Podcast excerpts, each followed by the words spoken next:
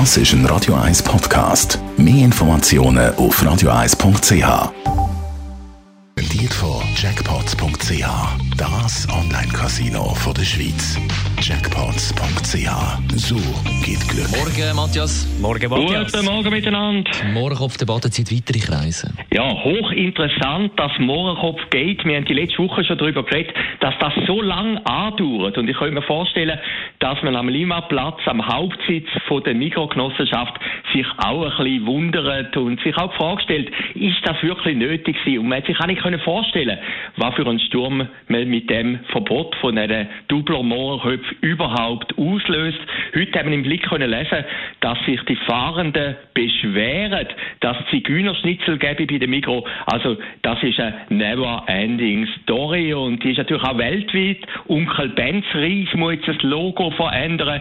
Der Klassiker vom Winde verweht ist plötzlich auf der Shitliste, darf man nicht mehr anschauen. Also es ist eine richtige Bewegung geworden, ähnlich wie MeToo vor der Corona-Zeiten. Ich habe mich auch ein bisschen gefragt, warum ist das plötzlich so? Das ist auch ein bisschen Küchenpsychologie, die ich betreibe. Aber es könnte schon sein, dass nach diesen zweieinhalb, drei Monaten von Corona, dass man zum einen Corona nicht mehr hören kann und zum zweiten ist man da völlig politisch enthaltsam gewesen. Jetzt wird man wieder ein Thema lancieren. Das haben auch die Demonstrationen gezeigt, die letzte Woche in Zürich, eben die Antirassismus-Demonstrationen, wo auch ein bisschen Zeichen sind, wo man gegen den Bundesrat aufbegehrt hat. Man hat die Zwei-Meter-Regel missachten, man hat plötzlich wieder Versammlungen gehabt. Also es ist wieder ein politisches Leben zurückgekommen.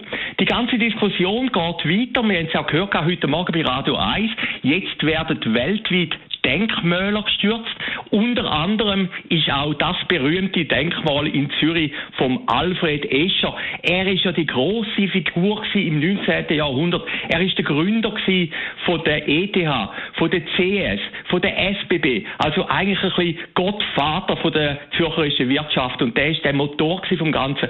Auch das Denkmal ist plötzlich sehr, sehr bestritten, weil ein Onkel vom Escher Hebi scheinbar Sklavenhandel betrieben. Man muss aber auch ein bisschen aufpassen, dass man jetzt mit, mit der Sippenhaftung anfängt. Denn nämlich 1846 schon hat der Vater von Alfred Escher vor einem Zürcher Bezirksgericht geklagt und hat gesagt, das seien böswillige Unterstellungen. Er selber habe nie Sklavenhandel betrieben und der Vater vom Escher hat Recht bekommen. Zürcher Bezirksgericht hat 1846 gesagt, nein, der Vater habe weder Sklaven gehalten noch etwas anderes gemacht. Und auch der Alfred Escher selber, und das ist eigentlich sehr wichtig, ist nie in Kuba gewesen und hat etwas mit Sklaven zu tun gehabt. Aber die Diskussion, das zeigt das Ganze, ist hoch emotional. Das beste Beispiel ist im Moment das Schweizer Fernsehen. Letzte Woche hat man eine Sendung gemacht in der Arena mit dem Titel Jetzt reden die Schwarzen. Es ist natürlich sonderbar gewesen. Vorne sind dann von diesen vier Personen drei weiß und ein Schwarzer. Nachher hat es einen riesen Shitstorm gegeben. 130 Beanstandungen beim Schweizer Fernsehen, beim Ombudsmann, die gesagt haben, das gehen natürlich nicht.